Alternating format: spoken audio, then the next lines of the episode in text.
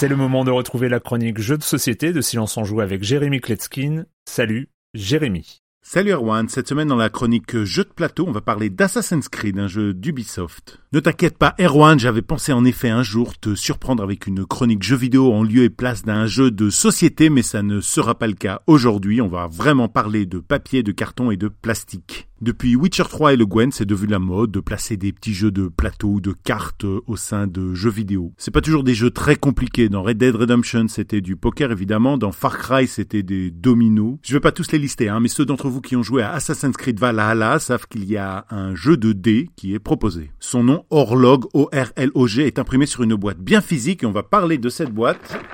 Aujourd'hui, pour commencer, il s'agit des mêmes règles, donc si vous y avez joué dans Assassin's Creed, vous les connaissez déjà. La proposition, comme on dit dans Silence on joue, est une mécanique assez euh, primitive. Chacun à leur tour, à la manière du Yams ou du Yahtzee, les joueurs vont lancer 6 dés. Ils ont le droit à 3 jets de dés, donc alternativement un joueur après l'autre, et avant chaque lancer, on pourra choisir les dés qu'on conserve et ceux qu'on relance. Sur chaque phase de dés, alors euh, c'est vraiment je te rentre dans la gueule, hein. donc ce sont des haches pour les attaques de mêlée, ce sont des flèches pour des attaques à distance, puis il y a des casques pour contrer les attaques de mêlée, et des boucliers contre les attaques à distance. Il y a deux faces euh, attaque mêlée et la sixième face c'est une main qui va permettre d'aller piquer des faveurs divines chez l'adversaire. En effet, il y a certaines faces sur les dés qui comportent des contours rouges et ça vous permet d'obtenir des faveurs divines. Avant la résolution, une fois qu'on a fini les trois lancers, on a l'opportunité, on n'est pas obligé d'utiliser euh, les pouvoirs d'un dieu qui vous coûteront donc ces fameux points de faveur divine. Au début de la partie, les joueurs choisissent trois dieux parmi les 20 disponibles. Voilà, certains dieux vont permettre de relancer des dés, de se soigner, euh, d'attaquer encore plus violemment. En cherchant les bonnes combinaisons, on peut construire des stratégies et donc euh, renouveler un petit peu l'expérience. Le jeu est cool, hein, c'est pas le truc le plus subtil du monde, mais à, l'apéro ça passe. Le matériel là aussi vraiment très bien, il y a rien à redire. Ils ont reproduit les petites assiettes et puis aussi les textures sur les dés euh, comme on trouve dans le jeu vidéo. Voilà donc si vous êtes un énorme fan d'Assassin's Creed, évidemment il vous faut ce jeu. Si vous ne connaissez pas Assassin's Creed, ce qui m'étonnerait, ben il est bien quand même. Pour deux joueurs à partir de 8 ans et des parties de 10 15 minutes. Vous me connaissez très bien, moi et mes commentaires un petit peu désobligeants de fin de chronique. Eh ben, il n'y a pas de nom d'auteur ni sur la boîte, ni dans les règles, ni nulle part, et c'est bien dommage. Il y a les pouvoirs de certains dieux qui sont complètement pétés, et de manière générale, ce jeu pourrait bénéficier d'une touche d'innovation et de maturité. Voilà, je m'adresse pas uniquement à Ubisoft, mais en général, ces grosses licences qui sortent des jeux et euh, qui ne profitent pas de l'expérience accumulée par tant d'auteurs dans l'industrie du jeu de plateau. Moi, je leur dis, allez voir des feuilles d'outils, des euh, Catala, des Team Kaidama. Il saurait s'adapter, garder l'esprit, puis apporter cette petite euh, finition qui, à mon avis, euh, manque un petit peu. Voilà, moi je veux juste le meilleur pour les auditeurs.